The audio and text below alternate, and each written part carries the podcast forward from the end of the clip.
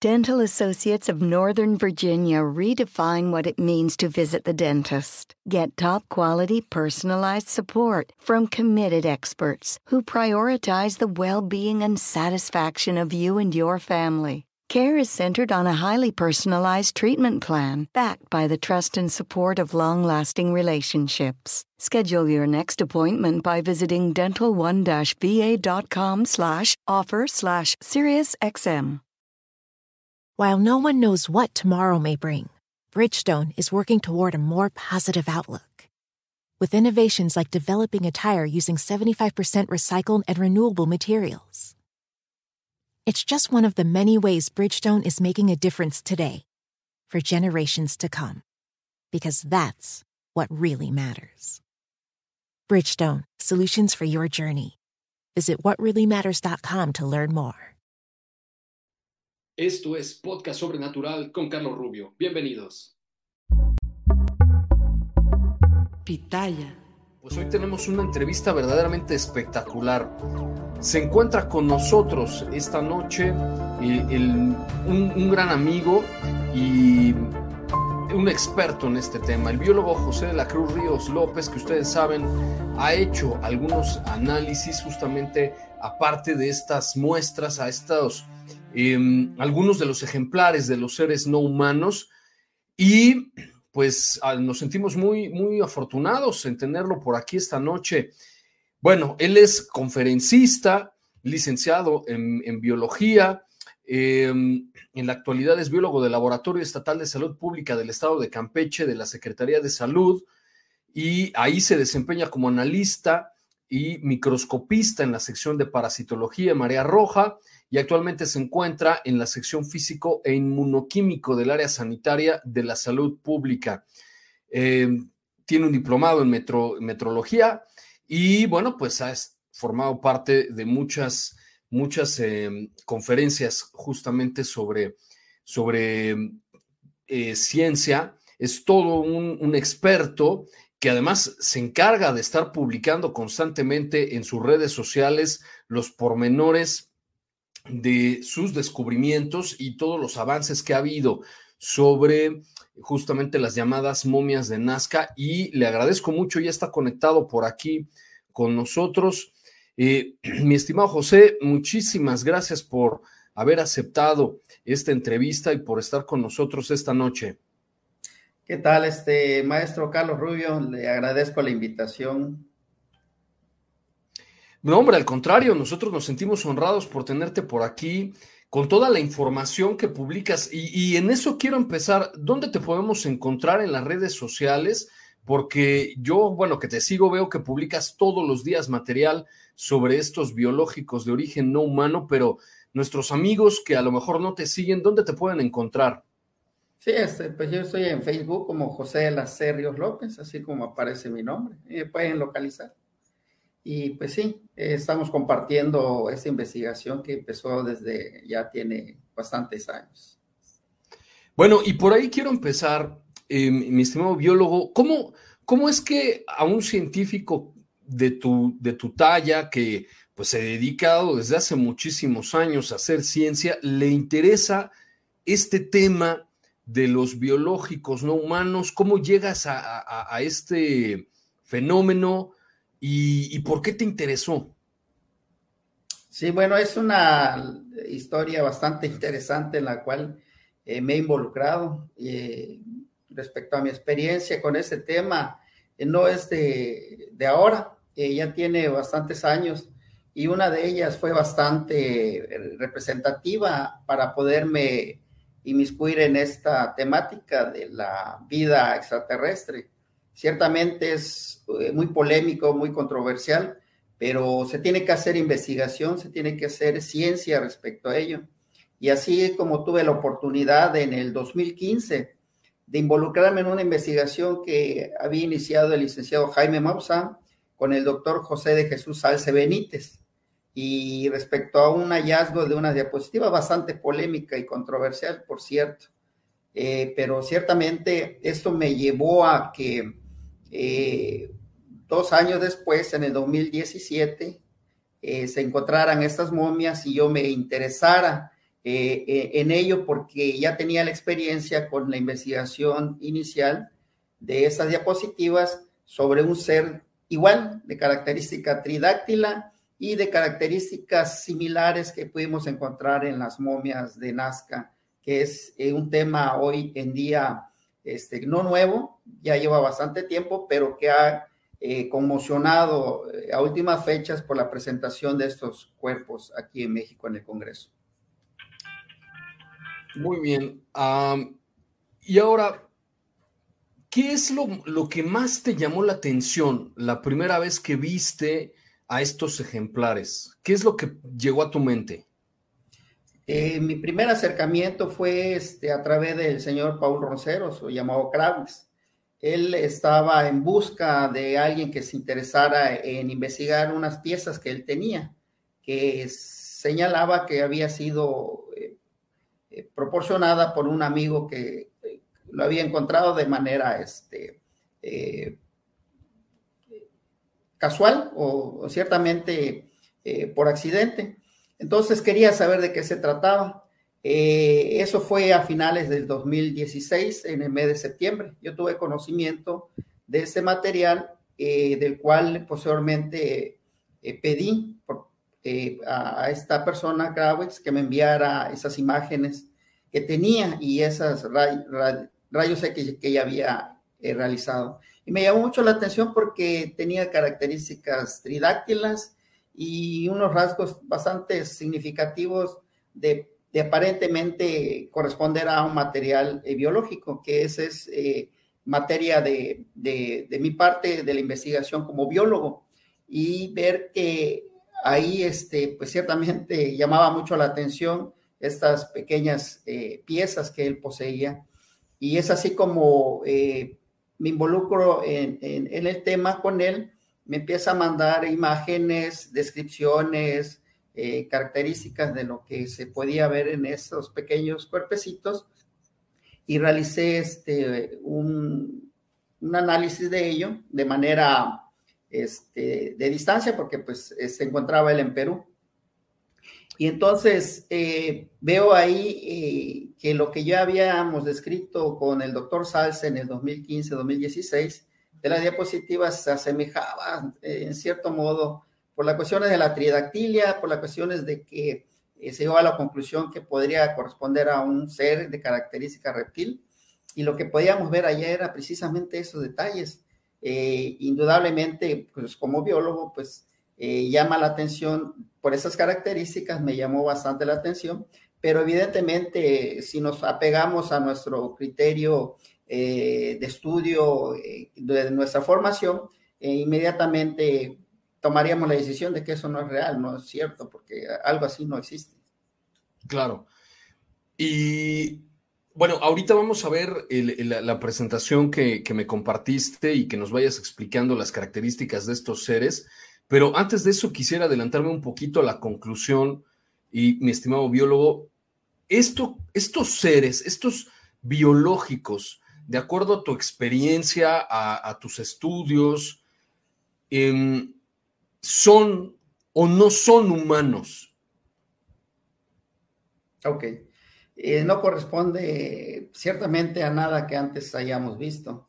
Eh, ciertamente la morfología este, humanoide, eh, brazos, piernas, extremidades eh, superiores, inferiores, y al parecer un caminar bípedo, pues nos refería a un cuerpo de característica humanoide, es semejante a la especie humana, Homo sapiens, pero más allá, por sus características, indudablemente se podría tratar de otra cosa, que es precisamente eh, la parte como, como científico que se debe de interesar uno, eh, esa curiosidad para poder este, determinar que lo que tienes enfrente pudiera tratarse de algo genuino, algo real o algo fraudulento también. Perfecto. Y si entonces no, por su morfología, no es humano, tú, tú podrías decir, esto tiene alguna relación Em, no sé, con primates o, con algún otro tipo de animal que, en tu especialidad, que en tu carrera hayas visto antes? No, no, eh, definitivamente que no. Tiene rasgos bastante interesantes, ciertamente, y lo hemos descrito ampliamente eh, durante estos años de, investigación que he podido realizar. Tiene características que sí son reconocibles a, la, fauna, que nosotros, este, como parte de, las ciencias biológicas, hemos descrito eh, con anterioridad. Y eso es precisamente lo que llama poderosamente la atención, cómo es que estas criaturas con esas características pueden tener rasgos de lo que, lo que hemos conocido en algún momento. Y me refiero precisamente a dinosaurios extintos, los llamados terópodos. Y eso las características, eh, conforme vayamos viendo la presentación, vamos a ir definiendo esos detalles que nos hace pensar que pues esto se trata de algo extraordinario y que se debería profundizar en sus estudios. Maravilloso. Entonces, si te parece, mi estimado biólogo, voy a compartir la presentación que me enviaste y, eh, bueno, tú, me irás diciendo si, si, voy avanzando a las siguientes diapositivas eh, mientras nos vas explicando qué es lo que estamos viendo. Sí, inicialmente pues teníamos nosotros el compromiso de, hacer la investigación respecto a estas este, especímenes que se habían presentado eh, eh, a principios del, a finales de 2016 ya el Instituto Incari por parte de Thierry Yamin, que pues yo eh, le agradezco personalmente esa confianza que, que, me otorgó, que nos dio, porque pues fuimos un equipo que viajamos a Perú para poder este, indagar sobre estos cuerpos, estos restos.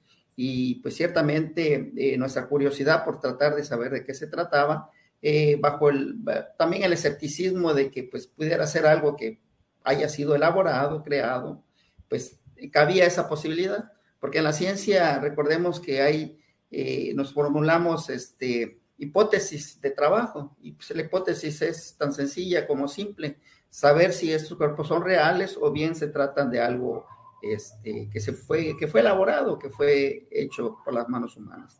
Entonces, bajo ese criterio nos acercamos a esta investigación este, y la sorpresa que nos llevamos cada vez que estuvimos allá, cada minuto, cada hora, cada día, fue fascinante y, pues nos hizo eh, revolucionar la mente porque no esperábamos eh, que esto ocurriese de esa manera como ocurrió. Correcto. Y a ver, biólogo, aquí yo estoy viendo que este es un análisis a dos ejemplares, ¿no? A Josefina y a María, que es la, más grande, la que mide como unos 60 más o menos. Josefina es una de las pequeñitas. Sí, es correcto. Entonces lo que hicimos fue un diagnóstico descriptivo que tiene que ver más con la biología. Eh, ciertamente este, las críticas hacia el trabajo que hemos hecho ha sido este, demasiado eh, viral, demasiado... Este, eh, agresivo, porque pues nos dicen, ¿y qué hace un biólogo estudiando momias? Eh, ciertamente, eso, eso antes de ser lo que ellos consideran una momia, debieron haber sido cuerpos de, este, de seres que alguna vez tuvieron vida. Y es necesario por parte de la biología poder describir esas características, que es precisamente eh, la ciencia que se encarga de hacer estos nuevos descubrimientos de especies, de estudiarlas. Entonces nos, nos abocamos, yo desde mi desde mi práctica profesional como biólogo y con la experiencia en la identificación de especies, porque lo he hecho en mi trabajo con mosquitos, eh, con algas. Entonces, eh, tengo esa, eh, desarrollado esa capacidad minuciosa de poder dilucidar lo que estoy viendo enfrente, de tener enfrente, ir sacando este, los análisis, los estudios, que me permita un momento dado poder determinar de qué naturaleza biológica pudiera corresponder estos, estos cuerpos o estos seres o, lo, que, lo que es el objeto de estudio. Entonces es ahí como me aboqué, principalmente en el entendido de que eh, en un principio teníamos no solamente esos dos cuerpos eh, o esas posibles dos especies eh, que analizamos, sino que habían otros, otros más, que no los tocamos porque en apariencia parecía no corresponder propiamente a algo que, pudiera haber tenido vida, sino que pudiera, parecería que se trataban de objetos más como este, que, pudieran haber sido elaboradas en un tiempo muy remoto por las características de desecación que tenían. Y pues las tratamos de hacer a un lado y nos abocamos principalmente a estas dos. Sin embargo, yo sigo que bajo el contexto de todo este, de todos estos hallazgos se debe profundizar en el estudio también de esos otros elementos porque constituyen la parte eh, del contexto en el que estos eh, cuerpos fueron encontrados. Entonces, hay muchas más eh, consideraciones que se deben de tomar en cuenta para que eso pueda ir este, ciertamente avanzando en la investigación. Entonces, vamos a continuar con la siguiente diapositiva. Claro, nada más para contextualizar un poquito, mi estimado biólogo, hay que recordarle a nuestros amigos de lo que te estás refiriendo, que junto con los biológicos sí se encontraron algunos otros objetos posiblemente hechos por el hombre, quizá intentando imitar a los biológicos, como quizá nos lo decía el doctor eh, Salcé, tal vez como eh, muñecos funerarios o alguna cosa por el estilo de las personas que posiblemente, ¿no? Prepararon a estos seres en el lugar donde se encontraron y, y, ellos podrían haber manufacturado esos otros muñecos, que son los que todo el mundo anda diciendo, eh, entonces son falsos, que todos son muñecos, que todos son hechos por el hombre, eh, pero ustedes estudiaron estos dos ejemplares, Josefina y María. ¿Cuántos más viste? Sí, este, te puedo decir que bajo este, características diferentes a estos especímenes, y logré ver como cinco diferentes, distintos. Cinco diferentes, biológicos todos. Sí. Eh, aparentemente de apariencia biológica, porque los estudios hasta hoy en día han podido demostrar que se trata de un material 100% biológico. Buenísimo. Entonces, bueno, dame un segundito, vamos a avanzar a la siguiente. Ahí está. Sí, bueno, este, continuando entonces con, el estudio, eh, es importante mencionar de que no se trataba de un solo individuo, no era un solo elemento que, se, que, tuvimos a la vista, fueron bastantes eh, cuerpos, eh, partes que ciertamente pues, nos causó bastante conmoción de saber de que había tal cantidad de, posibles cuerpos y que pues ciertamente para la ciencia es, es un material relevante para poder estudiar las características de cada uno de estos cuerpos y no solamente eso, sino poder determinar un momento dado de la investigación si se trata de una especie en particular porque al tener varios individuos podemos compararlos entre ellos mismos y de esa manera poder decir, este espécimen con esta característica que es similar a esta otra, resulta que con el estudio de ADN determinó que se trata de la misma especie. Entonces, eh, a veces cuando no tenemos demasiados elementos y un solo cuerpo dificulta mucho llegar a, esa conclusión si estamos tratando entre una especie nueva, claro. Eh, porque pues nada más hay un ejemplar, pero en este caso no hay muchos ejemplares. Eh, creo que si expresara lo que personalmente y en privado me comentó este, el Leandro Domín, el Leandro Benedicto este, Rivera, que fue el descubridor, que pues, eh, su mote de, alias era Mario, eh, llegó a mencionarme que probablemente habían hasta más de 50 cuerpos ahí en ese sitio. Wow. Bueno, ¿qué estamos viendo aquí, biólogo? Sí, eh, aquí tratamos de ordenar ese material que a la vista este, se nos había presentado. Eh, cabe señalar que en el mes de abril, este, más o menos entre el 21 en adelante, del mes de abril del 2017, hicimos ese viaje a Perú con el licenciado Jaime Maussan. Fuimos un equipo eh, integrado por el doctor Salce, este, el doctor este, Pokodokrov, que es de Rusia, eh, por parte de Gaia también, este, reporteros y, el staff, y que fueron también a dar fe de, esto que pues ciertamente se nos estaba presentando la oportunidad de poderlos estudiar y poder este, en, ese momento poder llegar a una conclusión, pero ha sido bastante complejo como para eh, haber sacado una conclusión en ese momento. Sin embargo, los elementos que pudimos analizar eh, por parte del Instituto Incari, que fue el que poseedor en ese momento de las piezas, desde luego con el consentimiento de Leandro Benedicto Rivera, eh, poder entonces hacer de, eh, tener conocimiento de que habían varios elementos ahí de especímenes que se podían estudiar. Entonces, al haber este, esta gran cantidad de elementos, entonces decidimos determinar que bajo el contexto de la biología teníamos que tener un espécimen, como en el caso que se determina como holotipo, que es el espécimen que nos va a servir para hacer la descripción científica, nombrar entonces este, a, este espécimen tipo como eh, con nombre que se le puso a Josefina. Y fue muy extraordinario saber cada vez que eh, empezábamos a hacer los estudios, los análisis, saber que era un espécimen que no solamente tenía una característica particular y este, extraordinaria, sino que había huevos en su interior. Y eso fue... Es decir, Josefina es uno de los que tienen en, su interior estos eh, huevecillos o huevos que, eh, según nos contaba el doctor Salce, están en diferentes fases de desarrollo, ¿no? Sí, efectivamente. Entonces, tuvimos allá el ejemplar Josefina A, al ejemplar Albert B, que ciertamente pudimos, pudimos determinar que hay cierta dimorfismo sexual, porque pudimos ver en el caso de Josefina facciones más femeninas, a diferencia del espécimen Albert, que tiene, tú, la, tú lo ves y parece ser que tienen cierta personalidad en sus rostros.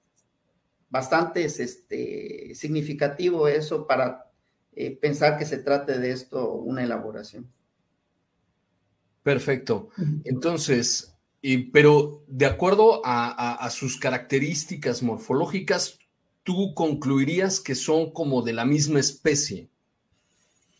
Sí, este, tienen algo que es muy característico de estos especímenes y lo vamos a ver en las descripciones, pero lo que llama poderosamente la atención es esa característica tridáctila que tienen en sus extremidades superiores e inferiores, la misma anatomía y morfología que presenta cada una de ellas, un cuerpo eh, bastante alargado, este, una estructura de cuello que ciertamente llamó poderosamente la atención hacia nosotros, como es eh, la flexibilidad que tienen de poder en algún momento eh, que estuvieran vivos, de poder este, proyectarlo de manera telescópica.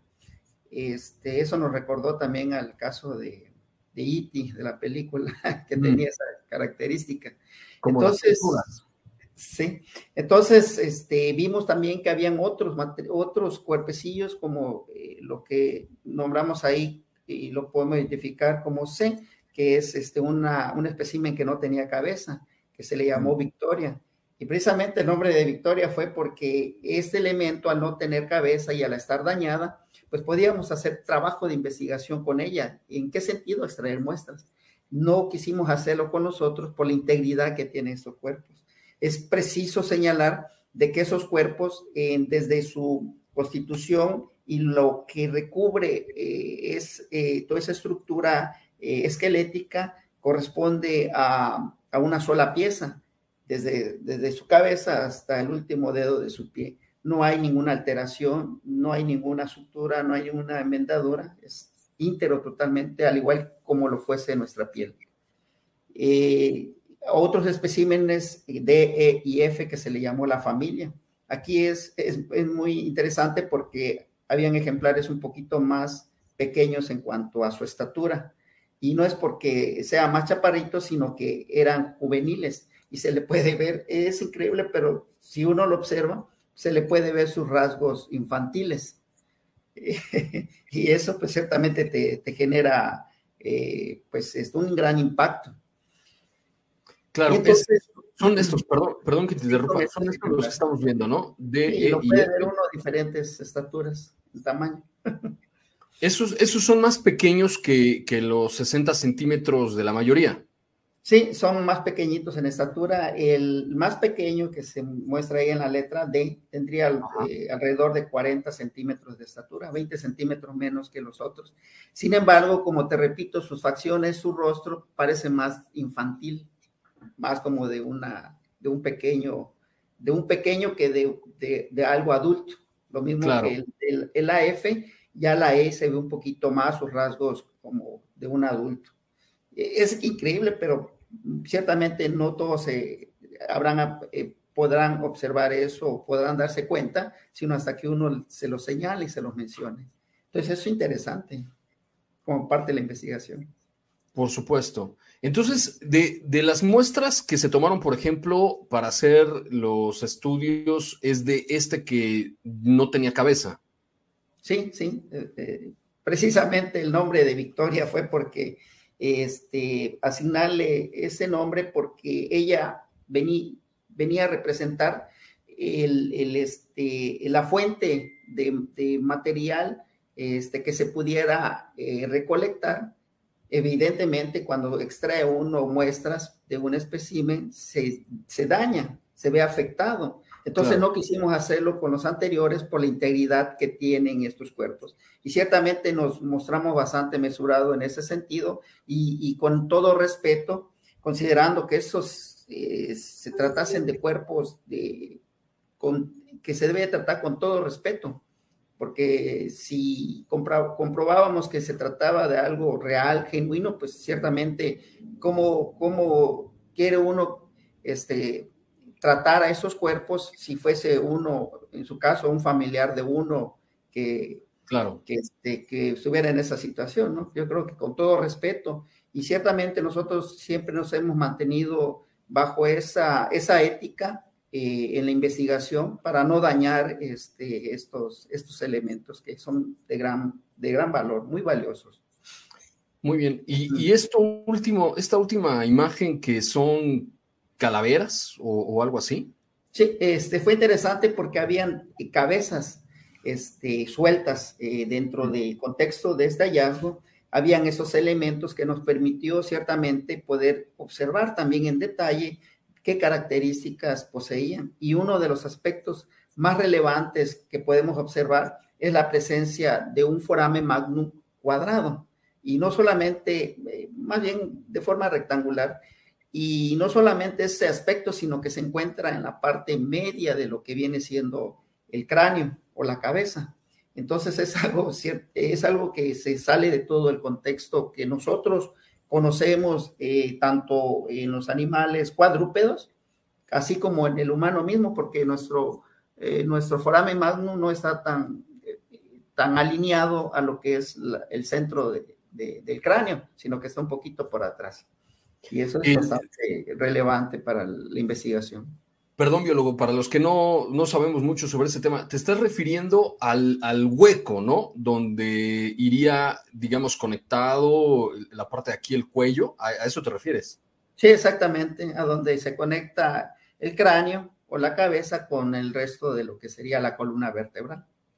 This is a message for anyone with high LDLC or bad cholesterol who has had or is at risk of having a cardiovascular adverse event.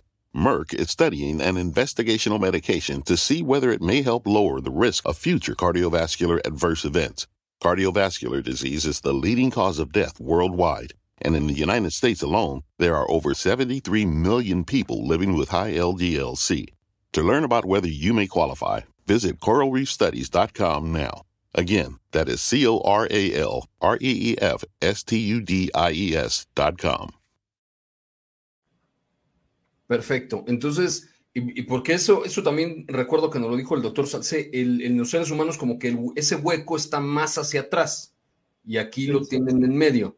En medio. Todos. En medio, todos. Perfecto. Eh, ¿Continuamos? Sí, sí, adelante. Bueno, una de las grandes este, incógnitas eh, hoy en día es conocer el sitio del hallazgo. Evidentemente, si tan solo el hecho de haberse presentado estos cuerpos ha causado una gran este, controversia y críticas y todo lo que hemos visto, imagínate todavía el sitio de hallazgo que, que todavía está este, por parte de, del descubridor, no lo, ha, no lo ha querido dar a conocer. Evidentemente, si los cuerpos que ya expuso y que quiere que se investigue eh, el Ministerio de Cultura está insistente en quererlos decomisar, no, pues imagínate con el sitio de ayer, van a querer este, eh, ocultarlo y no sé qué tantas cosas puedan claro. hacer con ello. Entonces, se ha mantenido prudente en ese sentido. el no señalar el sitio eh, donde lo encontró, pero a donde nos ha expresado, este correspondería entre lo que es las localidades de Palpa y Nazca. Tanto así que eh, en, la conversación que logramos tener con él, eh, él señaló que el sitio miraba hacia donde se encontraban las líneas de Nazca, lo que es propiamente la parte desértica. Y sabemos que las líneas de, de Nazca ciertamente constituye hoy en día un gran misterio, porque esas figuras que son bastante grandes en su extensión, solamente pueden verse hacia, hacia arriba. Eh, claro, desde parece que sobrevolando a una distancia de más de 400 metros. Entonces, ciertamente es un lugar muy místico, muy misterioso, y para que se hayan encontrado estos cuerpos aledaños a esa zona, llama poderosamente la atención. Muy bien. Bueno, entre las características que, pude determinar en el aspecto de, la biología, como si estuviéramos escribiendo algún otro organismo, una ave, un, este, un, iguana, una tortuga, o que sabemos cuáles son sus características principales, estos seres, eh, lo, lo, más, lo más relevante eh, en sí, es relevante todo, pero lo relevante es que estos cuerpos estuviesen envueltos este, en, un en una eh, polvo que permitió su desecación. Hasta ese momento que nosotros habíamos visto los cuerpos, eh, nos llamó la atención esa coloración que tenían blanquecina. ciertamente por allá se comentó que se podría tratar de, de yeso, de pintura, que se colocó para no ver este o, que no se muestre eh, la manipulación que se hizo con estos restos. Sin embargo, este, solamente investigando, solamente haciendo análisis, podíamos saber de qué se trataba. Y cuando tuvimos la oportunidad de ir y de tomar esas muestras, este, cuando regresamos nuevamente a hacer la presentación, el licenciado Jaime Maussan ya tenía los resultados de ese análisis que se hicieron eh, en un laboratorio en Estados Unidos y determinó que ese material eh, estaba compuesto por tierra de diatomea, que ciertamente es un compuesto sílice que tiene la propiedad y la capacidad de poder este, preservar y conservar lo que entra en contacto con él. Y es precisamente lo que vemos en estos cuerpos.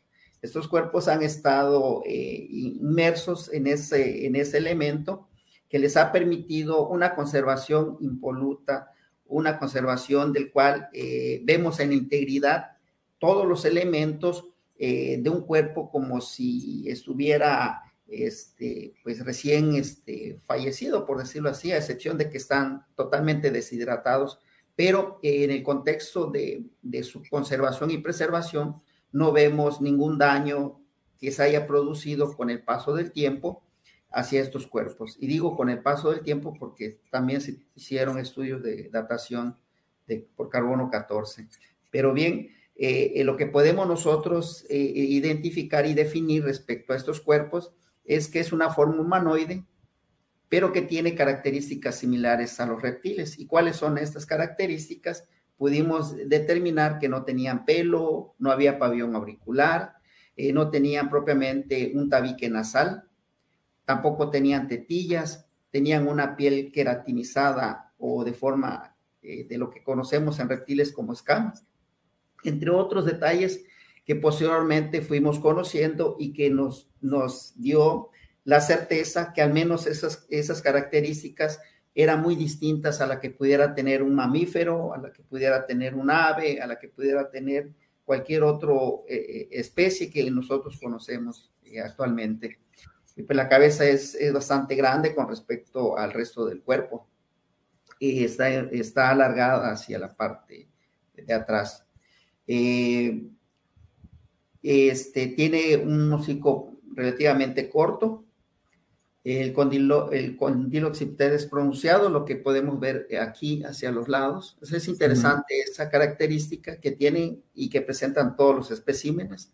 Y lo que podemos ver es que ese cuello es retráctil, tiene esa capacidad telescópica de poderlo este, extender. Se había comentado que sería algo similar como a las tortugas, pero no, porque las tortugas no extienden el cuello porque las vértebras se extiendan, sino que lo que hacen las tortugas es meter el, cuello hacia el caparazón o proyectarlo, pero no es que tengan esa capacidad telescópica, por decirlo así, sino que solamente la meten en el resto del cuerpo o la pueden sacar.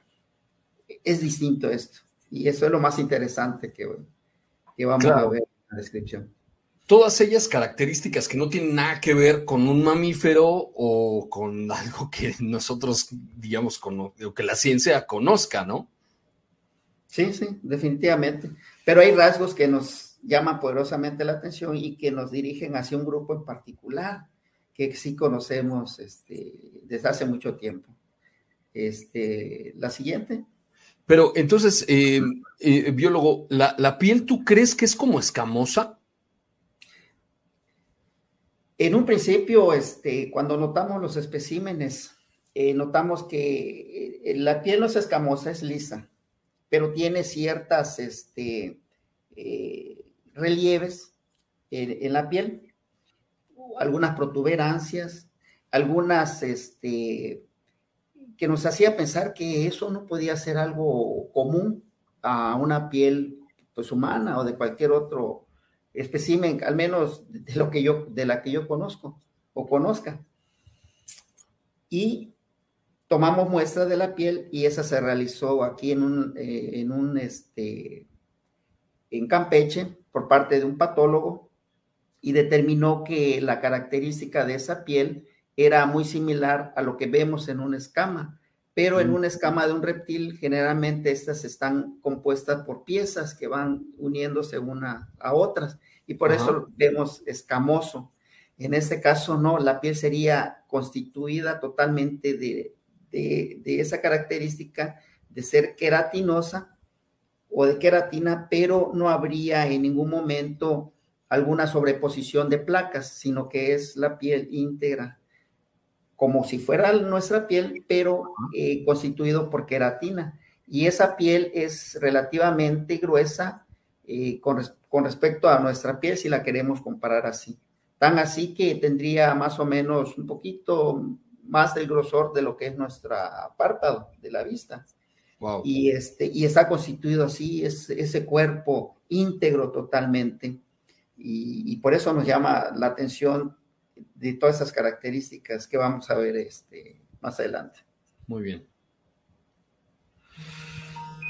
Tenemos aquí que este, presentan un hueso como escápula que forma la cintura torácica y con clavícula fusionada, que en este caso se, conoce como fúrcula. Es un detalle muy interesante en todos estos especímenes que tienen eh, lo que sería propiamente la clavícula, pero en, nosotros como especie humana tenemos individualizado esos dos huesos, un lado derecho y un lado izquierdo, que jamás se fusionan o articulan, sino que son separados.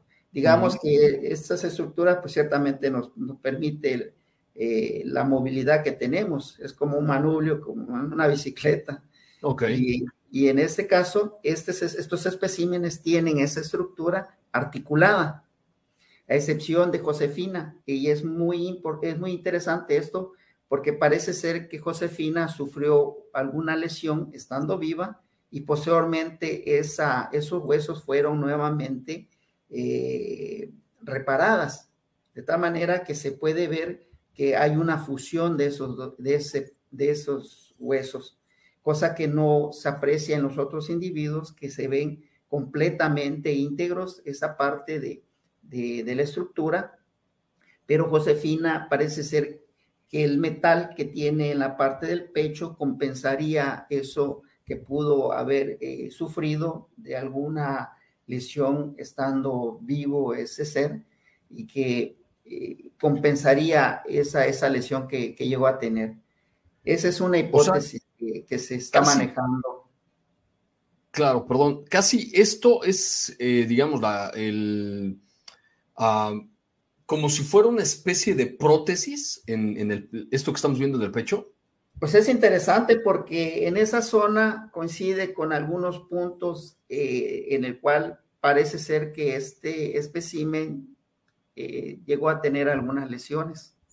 Entonces, eh, es, es, solamente una hipótesis de investigación que se tiene que ampliar respecto a ello, pero las clavículas de estos especímenes este, solamente se puede, nos podríamos referenciar a esa característica y esa forma a lo que son los dinosaurios terópodos. Y los dinosaurios terópodos se hicieron hace 160 millones de años.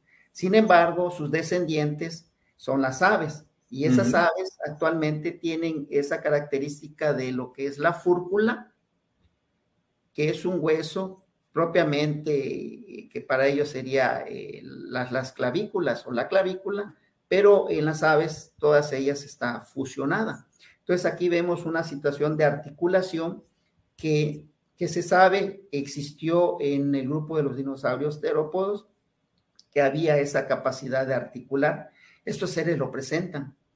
Entonces, este, e, e, eso es, es representativo en una característica anatómica de todos estos seres que hemos estado analizando. Otro, otro aspecto importante es que un hueso como antebrazo, lo mismo ocurre con la pierna. No tiene radicúbito, ni tibia, ni peroné como lo tendríamos nosotros. Esto es importante cuando, cuando hacemos una, una determinación sobre el origen evolutivo de estos especímenes. En el caso de la especie humana, al igual que todas las especies diferentes, desde reptiles, desde eh, mamíferos, cualquier otro grupo existente, incluso la ballena, tienen estas características de poseer los huesos que son radiocúbito, tibiperoné, en las extremidades. Y, y, lo que nos, lo que eso nos determina es que provenimos de un ancestro común que tenía esas características. Evidentemente, con el paso del proceso evolutivo, las especies se fueron diversificando, pero guardaron esa característica que hoy es común entre todos los grupos existentes en la actualidad. Pero vemos estos seres que solamente se constituyen por un solo hueso en esas eh, extremidades lo que nos hace pensar que su proceso evolutivo debió haber sido diferente al nuestro. Claro. Eh, otro ancestro común que, del cual desconocemos pudo dar origen a esos especímenes en particular. Y, y, y, es una característica que sobresale entre, entre, entre tantas que, que vamos a ir viendo y que además el, estudio de ADN viene a reforzar esta, esta idea este, de evolución diferente a la nuestra. Eh, con respecto a, la mano, otro detalle que, podemos ver en estos seres es la mano en pronación, que presentan los tres dedos y hemos visto que estos ejemplares poseían garras, unas garras aplanadas, de manera como si fueran uñas, pero a diferencia de, nuestras uñas que se encuentran en un lecho unguial, estas lo tendrían en la punta del dedo proyectado hacia afuera. Es una característica también muy relevante a estos especímenes eh, que hemos podido observar. Y la mano en pronación, que es precisamente esta característica de tener lo que es la parte del dorso hacia el frente. Todos los especímenes analizados y observados tienen ese rasgo. Ese rasgo, si nos remontamos también al grupo de los terópodos, vemos que el, velociraptor, el velociraptor tenía esta característica de tener la mano hacia eh, la, parte front, eh, la parte del dorso hacia adelante. De tal manera que si este velociraptor extendiese el brazo, los brazos, tendría la misma posición que tiene este espécimen y que tienen todos los demás especímenes que hemos observado.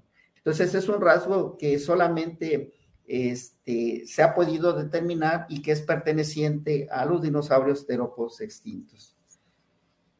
Otro detalle que salta a la vista es la pelvis, que está compuesto por dos huesos separados en forma semicircular. Hemos visto algunos ejemplares que la pelvis está desviada hacia afuera uno pensaría que si esa característica se presentan en estos seres, no podría caminar, Pero aquí hay un detalle importante, que esas pelvis deberían de estar alineadas y en una posición recta, como lo que podemos ver en Josefina. En los demás especímenes han sufrido esa desviación porque como son cuerpos que, se, que han estado eh, desecados y que ciertamente cuando ocurre este proceso, los tejidos se van encogiendo y lo que es la estructura ósea se desvía de su posición original. Ciertamente, cuando vemos estos cuerpos, vemos elementos como si estuvieran este, alterados, pero esa alteración se debe precisamente a esa condición de la, de la deshidratación severa eh, que, presentaron estos cuerpos y en el cual pues no vamos a ver eh, las costillas o ciertos huesos en su misma posición. Sin embargo, en Josefina se pudo conservar mucho más esta característica y lo que también hemos podido observar en Josefina es que hay órganos en su interior y podemos eh, constatarlo a través de los estudios de las tomografías que se hicieron posteriormente. Entonces, eso me llama mucho la atención, perdón, biólogo. Eh, ¿cómo, ¿Cómo se pueden conservar órganos en su interior uh, si dicen que son muñecos hechos, ¿no? o armados de diferentes partes de, animales o yo qué sé. ¿Cómo es que tienen órganos dentro? Y em, esta misma pregunta se le hizo al doctor Salcé, pero bueno, él desde su experiencia médica, yo te lo, te lo pregunto a ti como biólogo, ¿hay algunos órganos que tú pudieras haber identificado que son similares, por ejemplo, a los animales que conocemos, es decir, a lo mejor un corazón, un hígado, pulmones, no sé.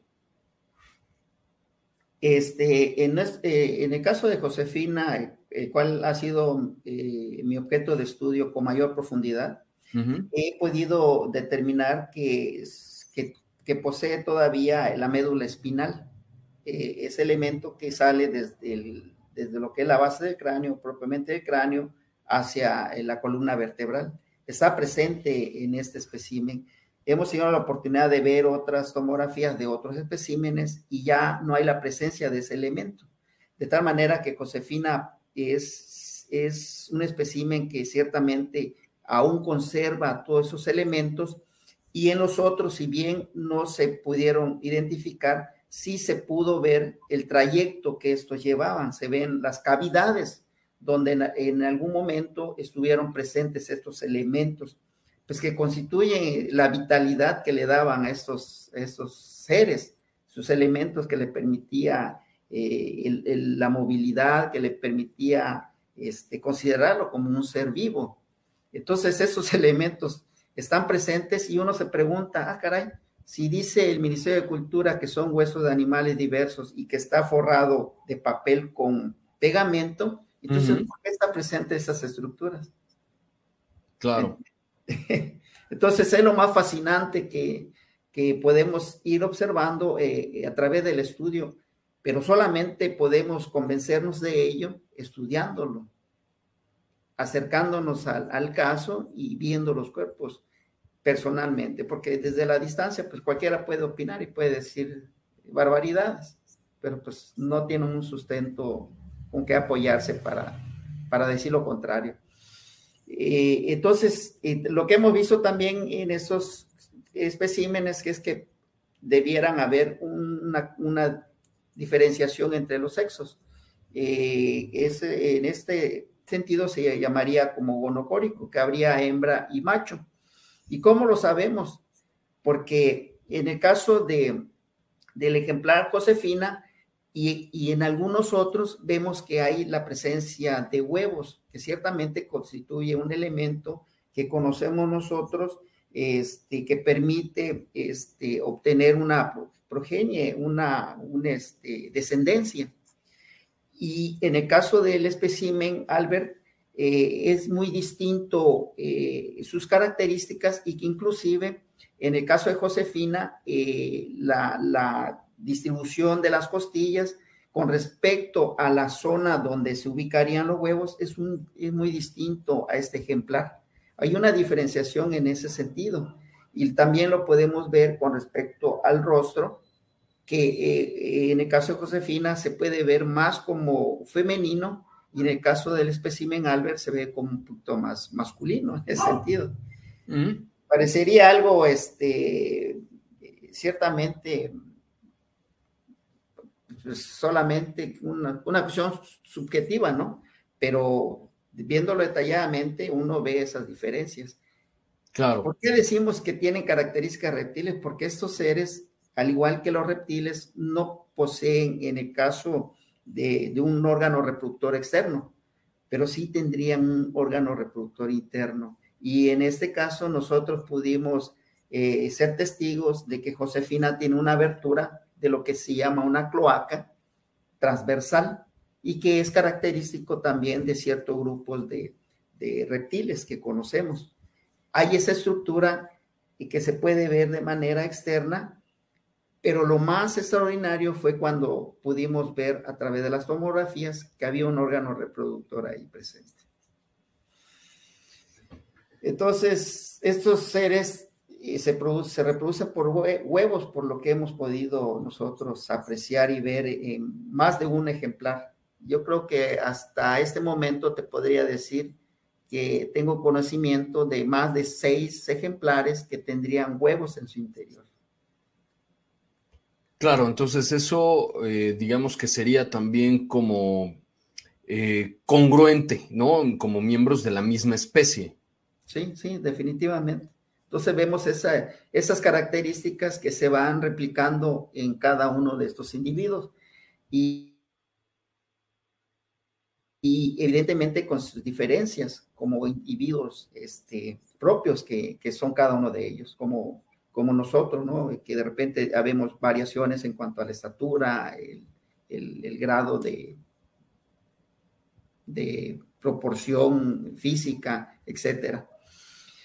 Consideramos que estos, seres, pues al no tener una mandíbula como tal, que se eh, alimentarían a través de líquidos y no hay propiamente una estructura mandibular masticatoria y eh, otros, otro, sería otro su, su, este, su tipo de alimentación que tendría diferente a, a, esa parte eh, que pudiera consumir sólidos. Claro. Y su andar pues sería de tipo bípedo plantígrado, pues, al igual que nosotros. Y hay cierto eh, razonamiento lógico porque los dedos están separados, lo que, les, lo que le da este, el poderse sostener eh, eh, parado el individuo. Entonces eso contribuye también a, determinar que estos seres pues ciertamente corresponden a algo que, que debieron haber tenido vida en su momento. Muy bien.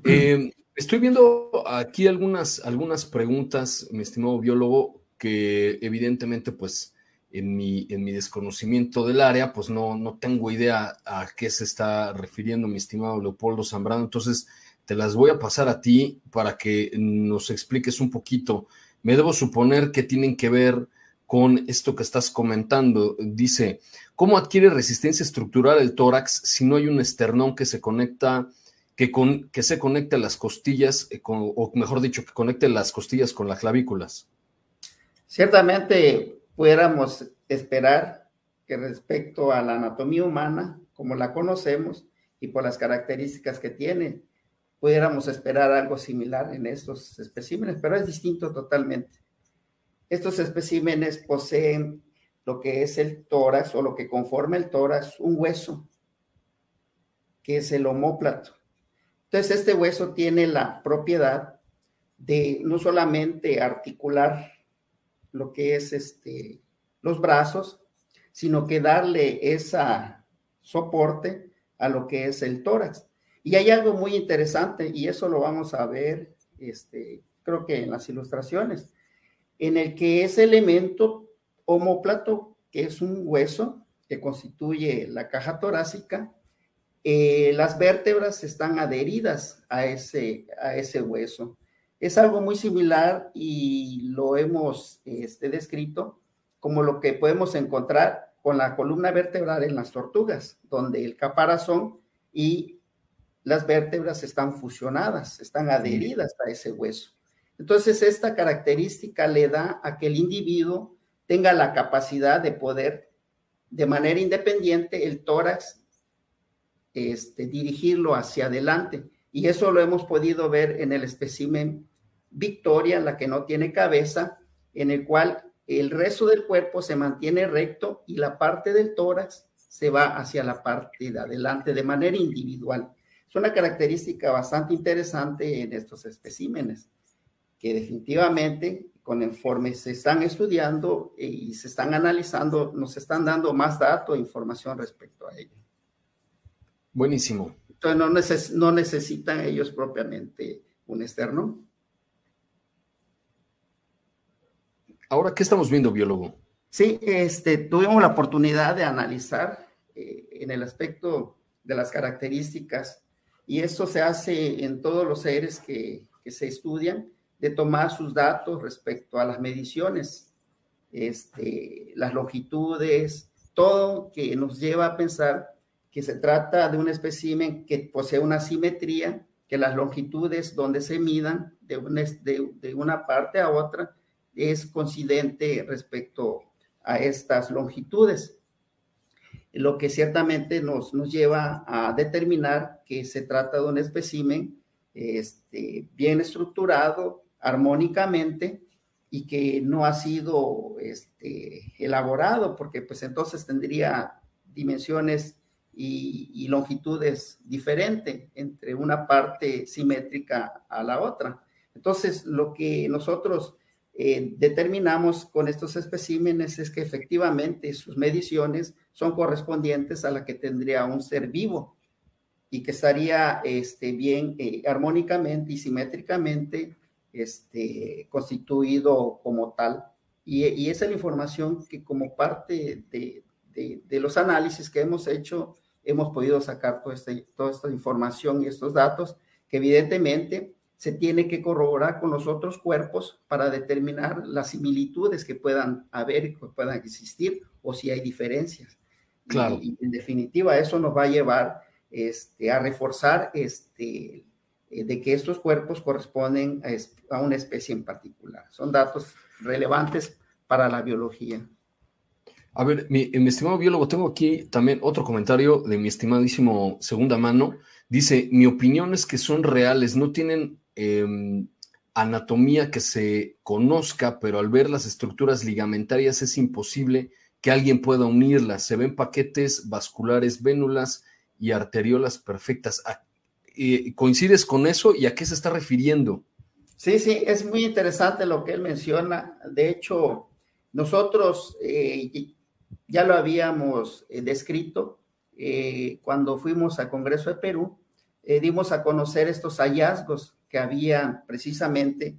Estos, estos especímenes deben de tener un sustento vital que le permita precisamente constituirse como seres vivos.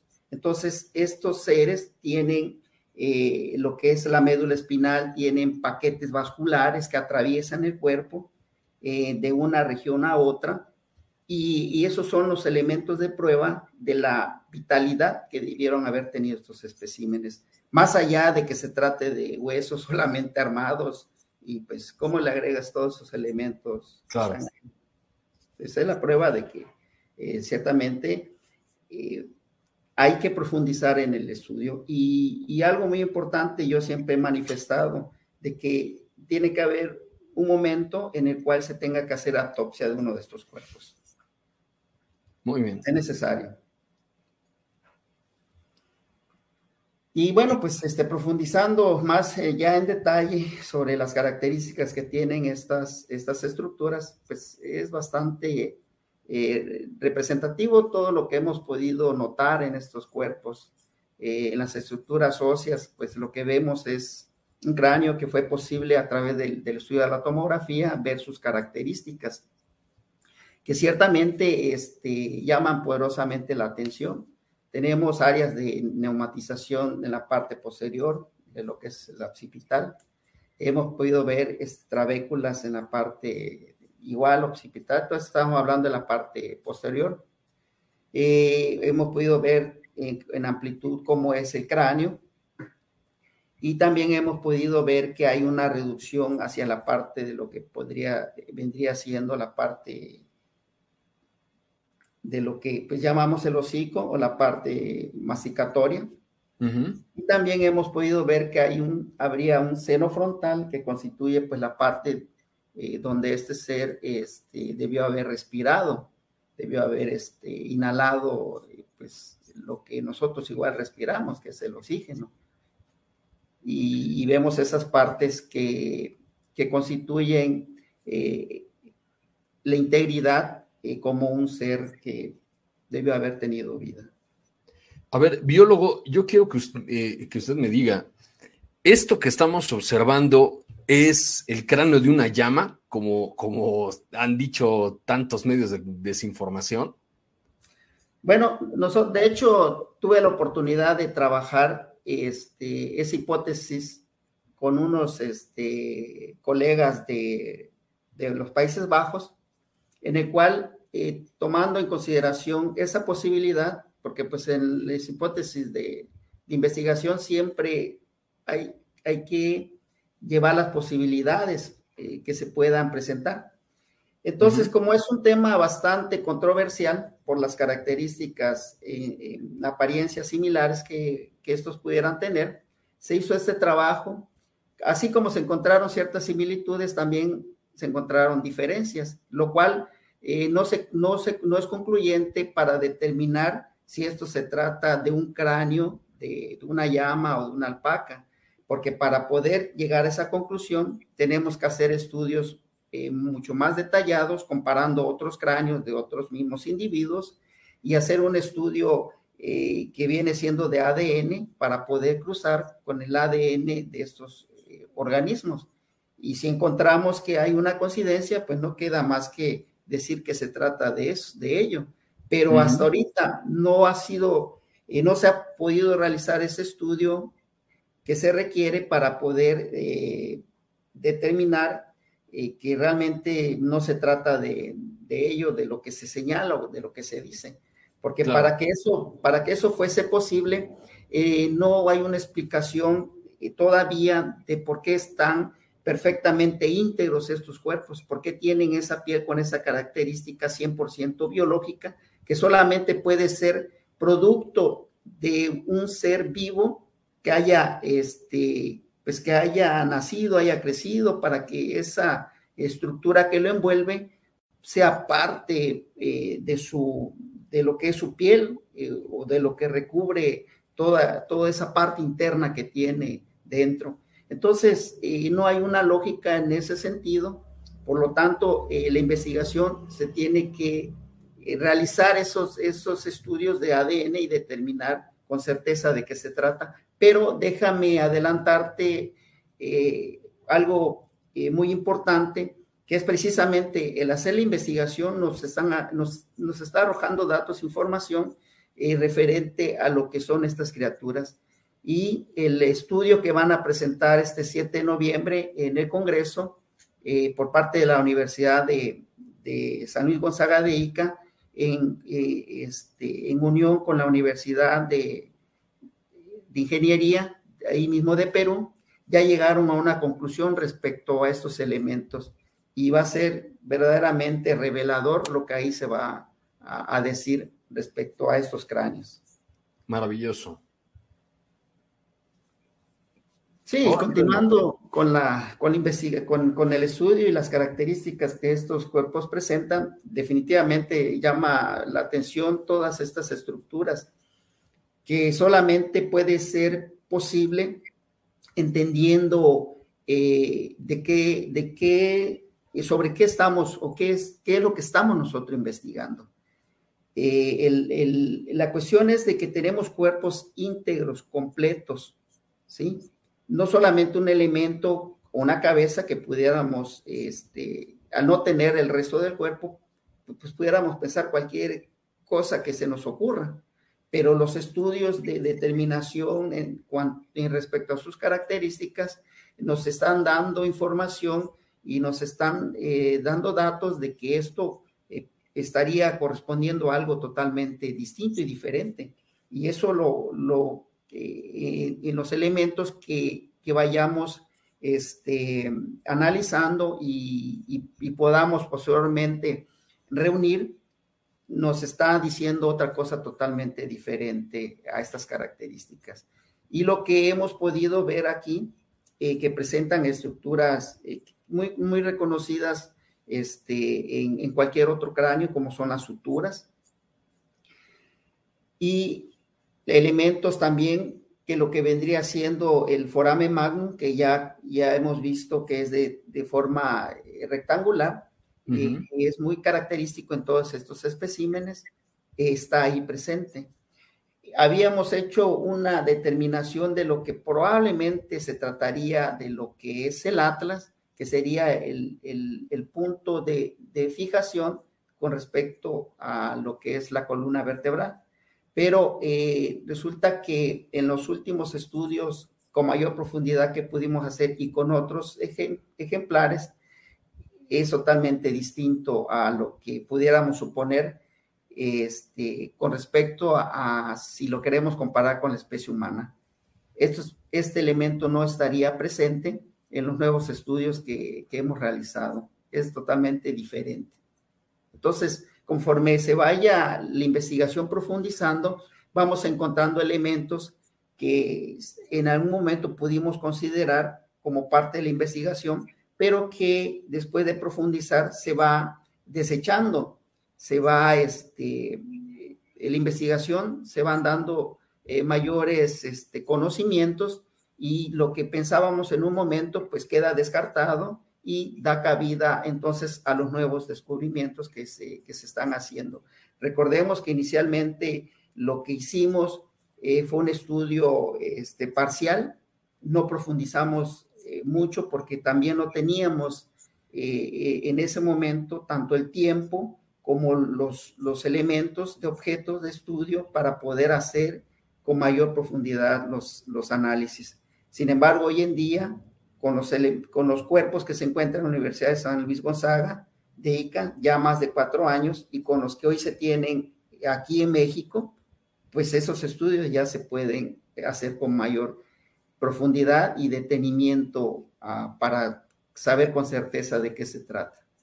Y, y, en ese, y en ese contexto se están encontrando elementos nuevos y que a la vez este, dan sustento y soporte a que esto es auténtico. Claro. La siguiente. Pudimos identificar aquí lo que se llama fenestras, que no son más que orificios que puedan eh, existir o estar presentes de manera natural en, en, en estas, este, en estos cráneos. Entonces, en el estudio de la tomografía computarizada pudimos determinar que sí hay esos eh, orificios, estarían presentes en estos cráneos. Y lo que en, en términos de conocimiento que tenemos, también en, en, las especies se pueden encontrar y se han dividido en varios tipos, como los eureápsidos, los sinápsidos y los diápsidos, respecto al número de orificios que presentan en lo que son las, en los cráneos. Y pues este ejemplar, al parecer, tendría tres de esos fenestras en lo que viene siendo la parte de, del cráneo presentes. Entonces, ciertamente sería algo distinto diferente a lo que hoy en día tenemos catalogado o identificado. Pero, como digo, se tiene que profundizar este, estas investigaciones. Claro. ¿Qué, ¿Qué, tipo de animales tendría similitud esto que estamos viendo? Pues hasta este momento sí habría eh, diferencias en ese sentido, porque no, no, no entraría ni cabría dentro de alguno de estos grupos conocidos actualmente, como vendrían siendo los mamíferos o vendrían siendo los reptiles. Hay diferencias y eso es lo que tenemos que explorar en las investigaciones aún más y detallarlas. Claro.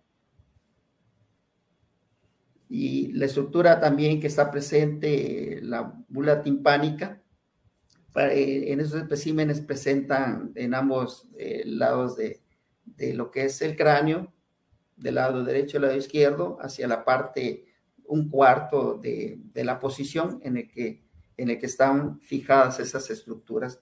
Es importante también que en el caso de Josefina, como hemos señalado, hay elementos presentes eh, de tejidos, de posibles órganos, al igual que el, cerebro aún está conservado en este espécimen lo que demuestra su grado de conservación y de preservación que tiene este, este ser. La siguiente. De la parte del viscerocráneo también podemos identificar elementos, pues corresponde propiamente a unas estructuras que le posibilitaba tener esa, eh, es, esa condición de, ser un ser vivo. Eh, por ejemplo, en el caso de, del viscerocráneo, eh, determinamos que no había la presencia de suturas. La región bucal estaría conformada por dos placas, una superior y una inferior. Eh, hay eh, un aspecto muy importante cuando se hizo el estudio de rayos X, al ver el plano lateral, eh, muchos supusieron de que se trataban de dos falanges que se habían colocado en esa estructura, por la apariencia que supuestamente tendrían estos especímenes, pero ya este, analizando las imágenes de tomografía, pues nos revela una característica totalmente diferente, una manera de, de, poder este, determinar esto, identificarlo.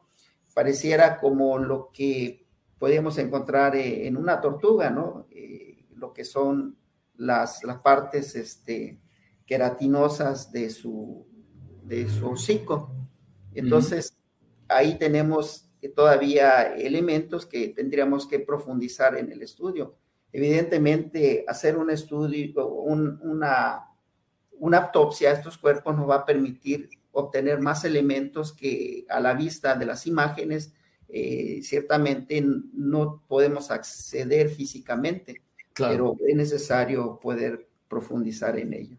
Entonces vemos acá elementos eh, que se conservan en este cuerpo.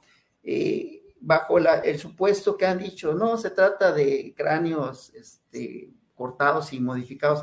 Imagínate nada más el hecho de poder cortar uno de estos cráneos, de poderlos alterar, se tendría que recurrir a una manipulación casi, casi extrema, porque eh, de hecho han, han, han eh, recreado aparentemente estos cráneos y la forma de cómo lo manipulan, le pasan la sierra, lo desbastan, no, no tendríamos ese elemento eh, de lo que viene siendo el, cerebro ahí eh, conservado. Eh, lo, que, lo que encontraríamos en caso de un cráneo manipulado sería esa, esa porción del cerebro totalmente deshecha por la manipulación que se tendría que recurrir para alterar estos cráneos. Entonces lo que vemos allá es el, el, el, el este, cerebro em, em, ciertamente ya encogido por el detalle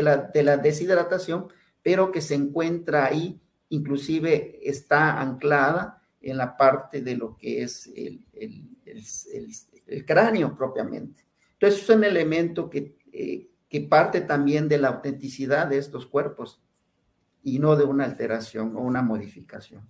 Sí, desde luego, pues eh, digo, eh, cuando uno se hace rayos X, ahí luego, luego se ve si uno tuvo alguna fractura o no sé, ¿no? Algún tipo de operación. Creo que aquí sería evidente que se vería si alguien manipuló el, cráneo o los huesos, ¿no?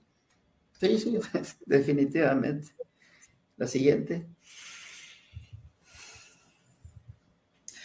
Este es un detalle también muy importante que ya habíamos este, mencionado con anterioridad, que es precisamente los que son las clavículas, en este caso no es propiamente las clavículas como la conocemos en nosotros, pero sí en una estructura que es conocida eh, en los grupos extintos de dinosaurios terópodos que poseen estos especímenes y que le permiten y que les dan un rasgo distintivo eh, en la parte de lo que es el tórax, hacerlos este, bastante visibles esas estructuras hacia adelante. Entonces, en los especímenes en todos los especímenes que hemos podido ver, hemos visto ese rasgo distintivo de, la, de lo que vendría siendo, que conocemos como fúrcula, que se proyecta hacia la parte anterior de lo que es el tórax.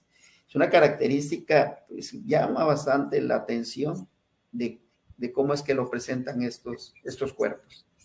This is a message for anyone with high LDLC or bad cholesterol who has had or is at risk of having a cardiovascular adverse event. Merck is studying an investigational medication to see whether it may help lower the risk of future cardiovascular adverse events.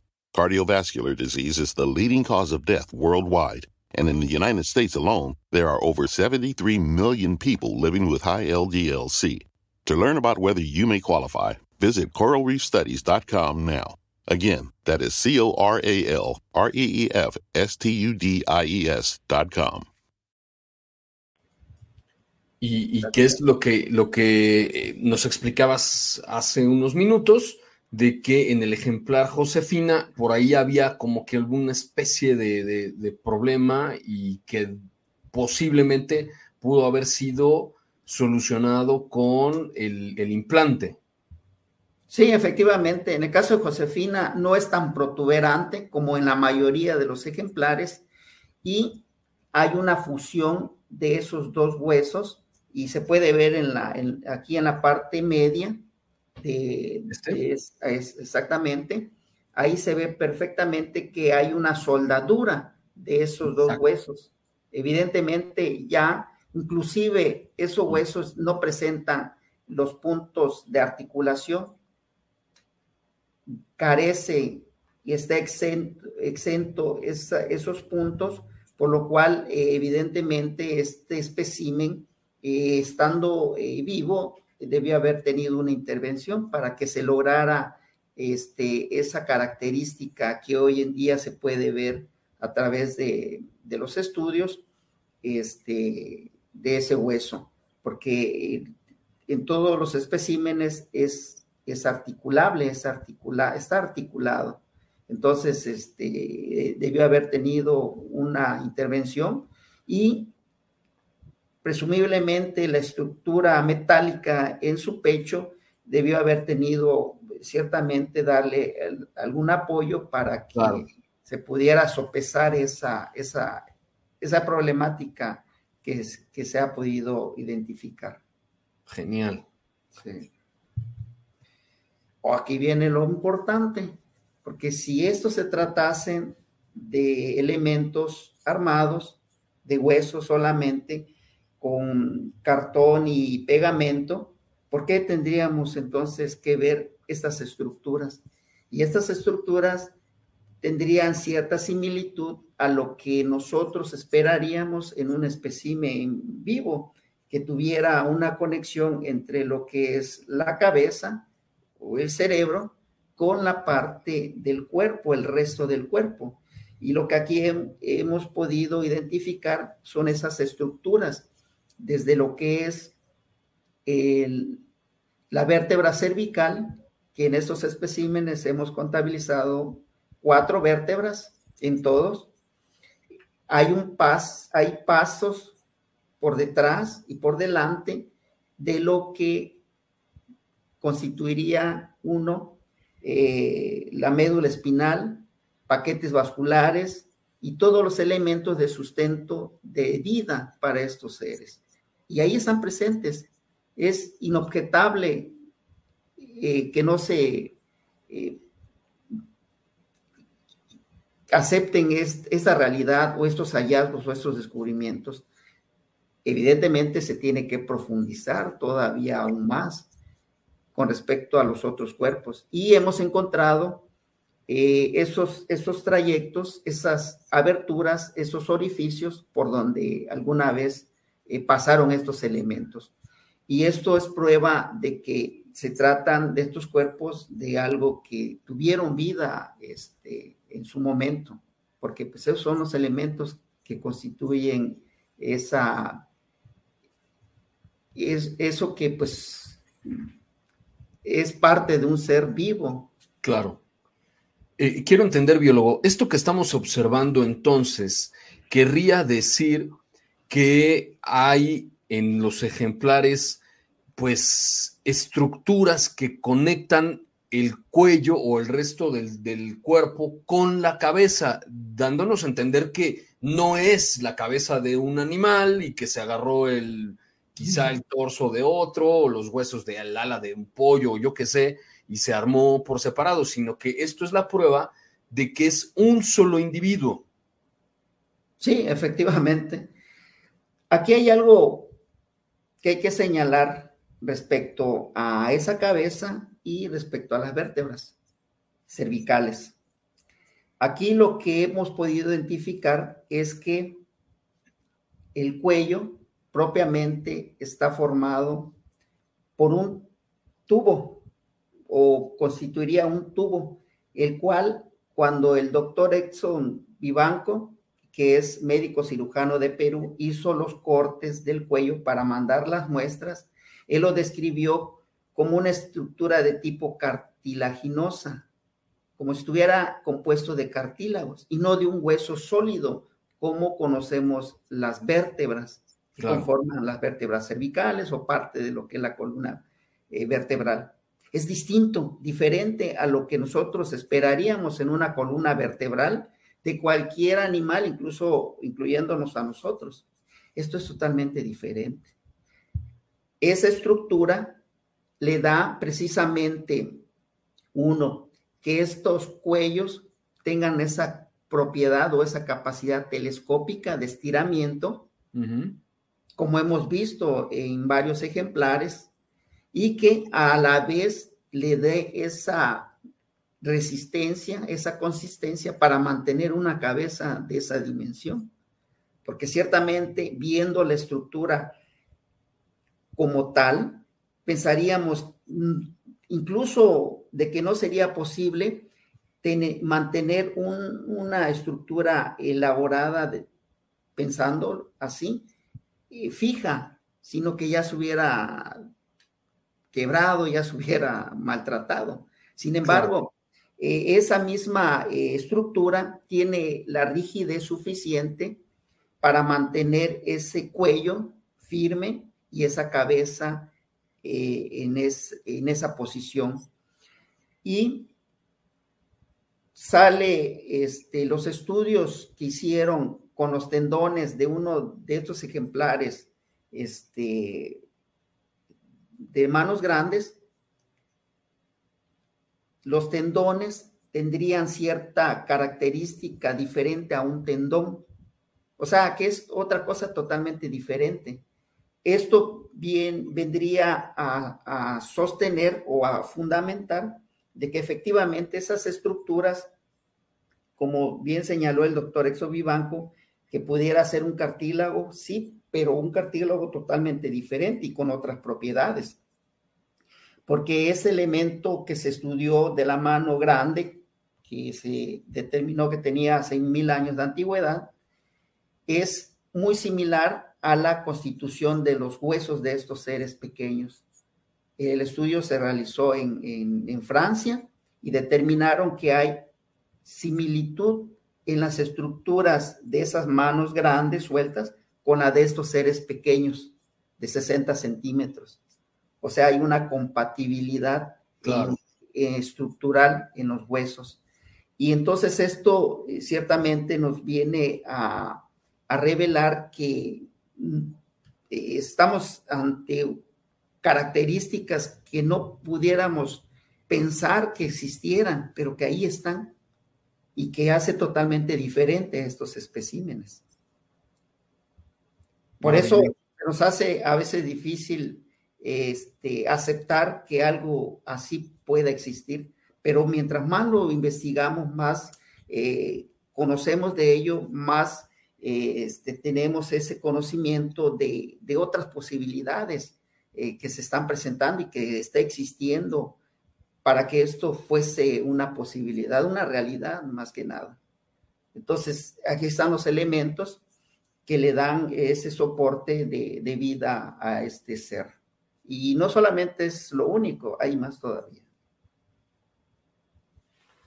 Aquí tenemos precisamente lo que son las estructuras que se le que se encontraron y determinaron y que yo en su momento al no tener más información que solamente estas imágenes hice una suposición con respecto a estos elementos que yo llegué a, pensar que al igual que la mayoría de los reptiles eh, fuesen puestos por el espécimen y posteriormente generaran el, producto, lo que es el, individuo, eh, sus descendientes.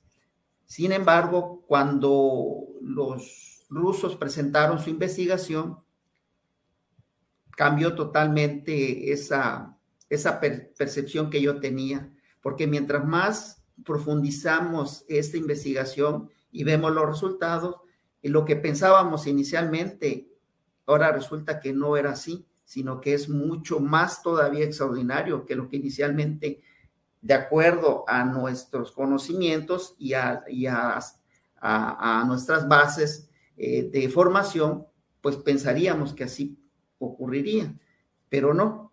Resulta que estos, estos huevos eh, que tienen las características de forma simétrica como lo tendría un reptil y no como la de un ave, tienen en su interior, eh, tendrían en su interior diferentes procesos de desarrollo embrionario. Y eso ha quedado totalmente demostrado, no solamente en un individuo, sino ya en otros que se están investigando y que es parte también de los estudios que van a presentar y que ya se hizo, ya se realizó el estudio bioquímico de composición y se ha determinado que es material 100% biológico y que corresponden sus elementos a lo de un huevo y totalmente falso de que de lo que dijeron que eran huevos, que eran piedras o eran metal. Entonces, tenemos otros, otra información que sustenta esta, esta realidad. Perfecto. Sí. Ahora bien, si estos son elementos armados de huesos diversos y de cartón y de papel, ¿por qué hay esas estructuras ahí tubulares, esas estructuras en forma de sacos, esos elementos que solamente haciendo las comparaciones con lo que conocemos, indudablemente tendríamos que referirnos a esas formas, esas estructuras. Entonces, lo que hemos visto en este ejemplar, Josefina, y que ya está quedando demostrado que este ejemplar es único en sus características y que conserva perfectamente sus estructuras, es precisamente esto que nos muestra y que nos revela de que su, órgano reproductor tendría eh, cierta similitud comparado con otros eh, seres vivos que conocemos en este caso, este, revisé el órgano reproductor de las aves y de los reptiles y se encuentra como en una etapa intermedia entre estos dos, grupos en particular. Entonces vemos aquí que tiene este, los elementos que ciertamente le, le podían haber eh, dado la capacidad de generar y de producir lo que hoy vemos allá a la vista, que son estos huevos. Porque si no tuvieran esos elementos y fuese solamente huesos, nada más, pues no encontraríamos nada que nos dé el, soporte para pensar de que efectivamente estos seres se trataban de seres vivos.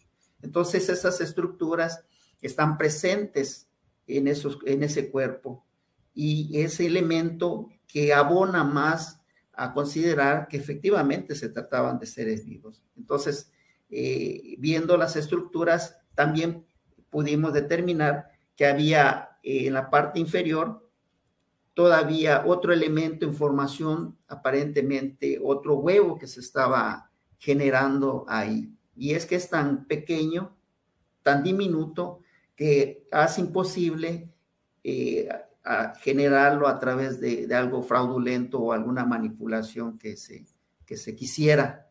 ¿Y con qué fin? ¿Con qué finalidad, ¿no? Ciertamente no, no hay sustento.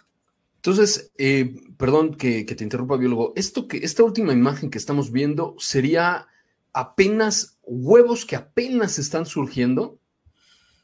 Creemos que ese es un punto, al igual que en las aves, eh, tienen unas, un, área donde se producen estos elementos y que una vez que ya están en proceso de desarrollo, se dirigen hacia el área, eh, en este caso, donde se alojan eh, para, para hacer este, eh, para, para completar su ciclo de, maduración.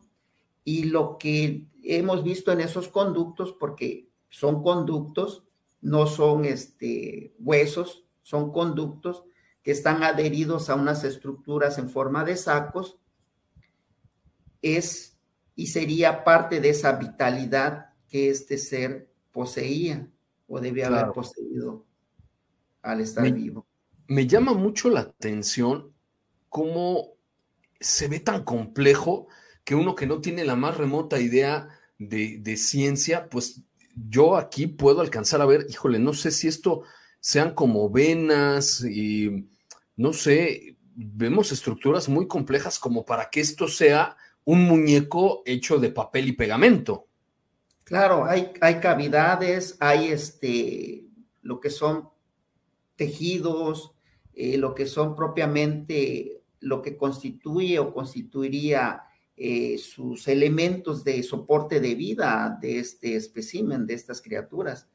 Incluso el doctor este, David Ruiz de Perú, eh, médico cirujano, ha encontrado elementos de conexión de esos huevos en estas estructuras que serían el sustento, el soporte de nutrición de estos elementos, en el entendido de que estamos hablando que esos desarrollos embrionarios están ocurriendo, evidentemente deberían de, tener un sustento, un suministro de nutrientes para poder completar su desarrollo.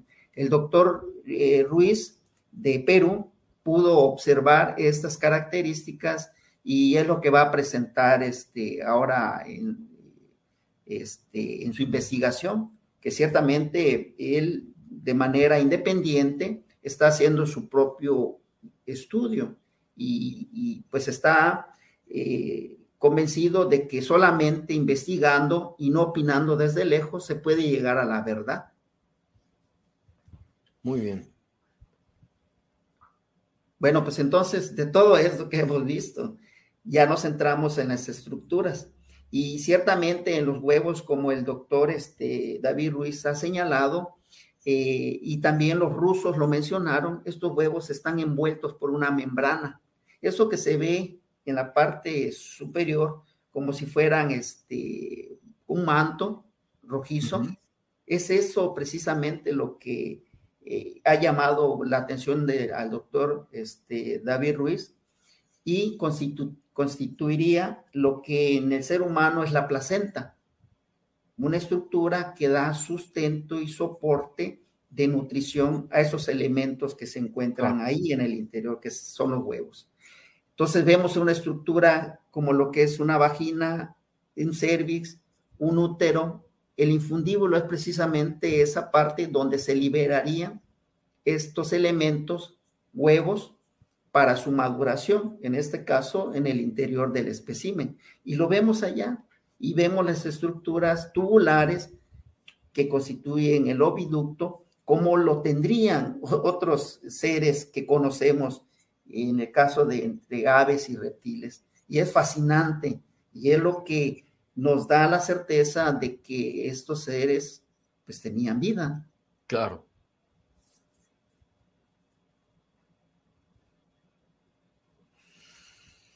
Y las manos, otro detalle relevante, y, volvemos a hacer mención nuevamente a estos seres, los llamados terópodos, los dinosaurios ya extintos hace 160 millones de años, esa característica de tener la mano en pronación y de tener tres dedos también en las manos. Es interesante anatómicamente porque pensando en estas capacidades tendrían limitaciones en cuanto a la movilidad y sí, ciertamente es así. Pero también eh, tomemos en cuenta que estos seres, a pesar de que eran ciertamente animales, eran también bípedos. Caminaban en dos patas. Entonces viene todo un proceso ahí, ciertamente, de características que, que nos hacen pensar que estos seres que estamos analizando, que estamos estudiando, pues parten de un linaje evolutivo, este, algo similar de lo que pudieron haber pasado a nuestras especies en la Tierra. Mm. Algo parecido. pero no igual. Claro. Que hay diferencias. Entonces eso es muy interesante para la ciencia y que se pueda eh, profundizar en eso va a ser, pero explosivo. hay también aves que tienen tres dedos, que pueden caminar y se pueden sostener. Entonces se pensaba de que solamente con tres dedos en, en los pies, pues no es posible que pueda andar, que pueda caminar.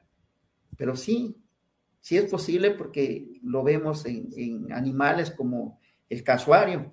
El casuario es un ave muy grande en cuanto a su dimensión, pero si nosotros vemos sus puntos de soporte, de, de bipedación o de, muy, de, sí, pues en este caso de, de, traslado, eh, en el caso de sus extremidades inferiores, pues solamente vemos tres dedos. Y estos tres dedos están distribuidos de tal manera que le dan el soporte de poder caminar en esa posición y poder desplazarse. Entonces, esto es, es importante porque es prueba de que es posible esas, esas estructuras, esas características. Siguiente. Y pues otro detalle que salta totalmente a la vista es los huesos, huecos que tienen estos especímenes y que también referenciamos al grupo de los terópodos, dinosaurios extintos y en las aves actuales. El hecho de que digan que son huesos de animales diversos, pues no. No, porque de otros animales diversos encontraríamos eh, huesos de humanos que están trabeculados en su parte interna y lo que vemos no son espacios vacíos, sino espacios ocupados por todas esas trabéculas, por todas esas este, complejidades que tienen esos huesos, eh, siendo eh, perteneciente al de los mamíferos. Entonces, en este caso, en estos especímenes es totalmente diferente. Y si queremos nosotros relacionarlo con algo conocido, pues nos vamos a las aves o a estos dinosaurios que ya están extintos. Y pues ya ni, ni mencionarlo porque pues ya no existen, pero sí las aves. Entonces restringimos el hecho de que sean de huesos de animales diversos, porque no lo son. Ahí está la prueba de que se tratan de huesos huecos, de que serían más compatibles al de las aves. Y lo mismo vemos con las vértebras, tanto las vértebras este, cervicales como las vértebras, propiamente toda la columna vertebral. Hay espacios vacíos, espacios huecos. Y eh, se conocían dinosaurios ya extintos también que tenían esa característica, pero no una característica de un animal conocido. Claro. Porque entonces veríamos eh, lo que son las vértebras sólidas y, anchas, y aquí solamente son discos que, que constituyen esos cuerpos eh, vertebrales, totalmente distinto y diferente a lo que nosotros conocemos en la anatomía actual de los animales. Totalmente diferente.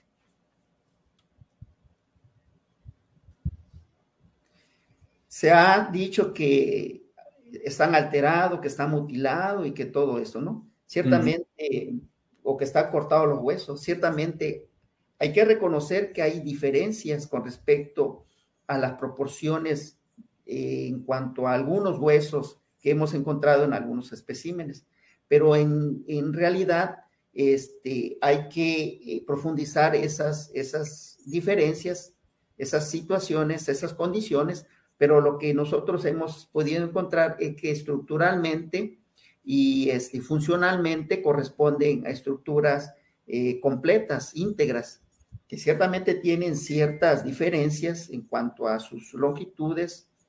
Eh, se tendría que, ver cuál es la razón de, esta, de esta situación pero eh, hemos podido ver, identificar que tienen todos los elementos que tendría una articulación eh, que, conozcamos o, que, como conocemos los sistemas de articulación este, en, otros, en otras especies. Claro que esto también echaría para abajo el que son armados de diferentes tipos de huesos. Sí, exactamente. exactamente. Vemos que hay una homogeneidad en esas estructuras. Son, son este, correspondientes a un individuo en particular. Bueno, aquí era una secuencia del corte precisamente donde se veía este, cómo este, está íntegra esa estructura y, posee todas las características de, de, un elemento que pudo haber articulado. Pero bueno, ya no se pudo ver porque era una animación. Claro. Sí.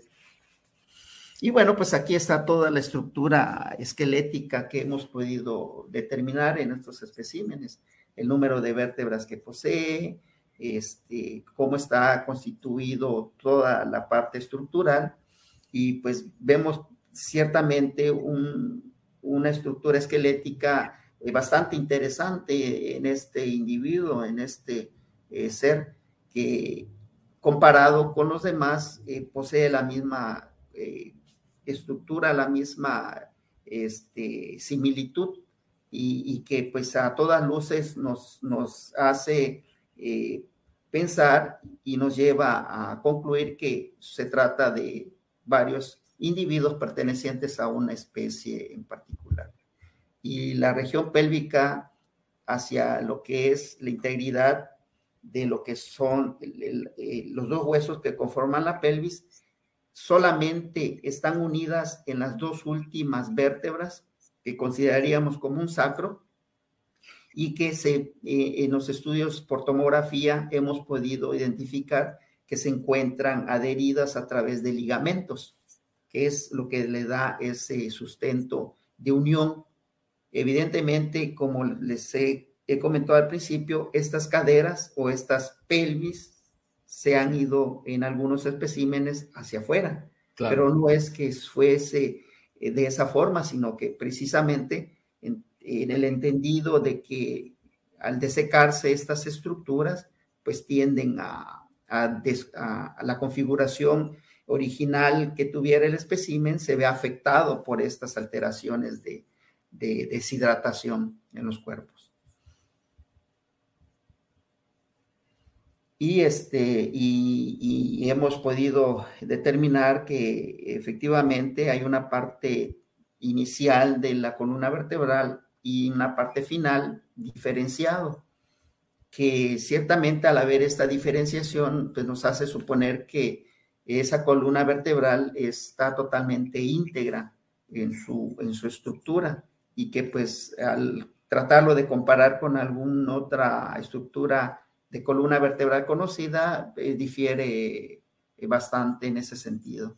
Entonces, este, estos son pues, los resultados de esos estudios que se han hecho durante estos últimos años para tratar de comprender y de entender este, de qué se trata estos elementos. Y pues solamente eh, haciendo toda esta investigación podemos tener algo concreto y concluyente en los estudios porque de otra forma, con tan solo opinar no vamos a, llegar a nada y no vamos a saber la verdad. Totalmente. Bueno, pues no, sé, no sé, eh, mi estimado biólogo, si quieres que o, que continuemos o lo podemos dejar para una segunda parte. Sí, lo podemos dejar para una segunda parte, me parece muy bien.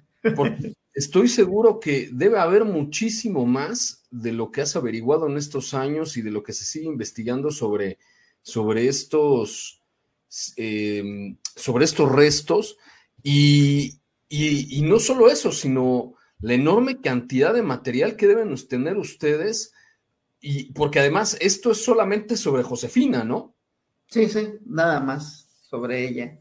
Y este, y hay más elementos que de, comparación y, que pues ciertamente eh, nos refuerza todo esto que hemos estado investigando y del cual también este, hemos hecho énfasis de que sean otros especialistas que participen, que no, porque no es solamente nuestra, eh, no es solamente que nosotros lo digamos, que sean reales, que sean genuinos, o en su momento si se determina que son, que no lo son, pues lo decimos.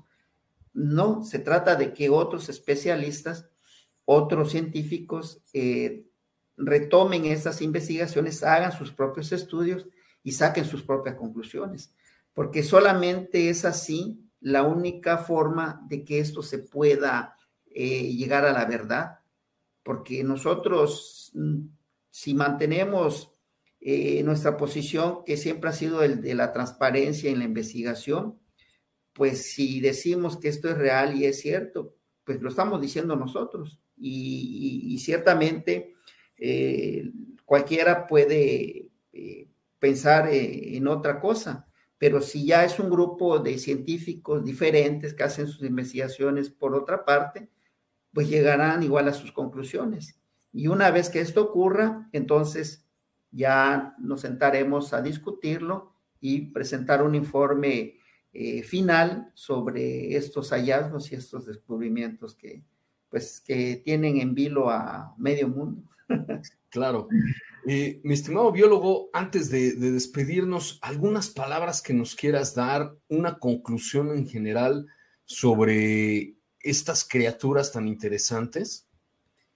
Sí, este, ciertamente eh, pareciera cosa fácil de que llegas, observas, miras y determinas que esto es cierto o no lo es Pareciera fácil, pero esto ha sido bastante difícil y muy complejo.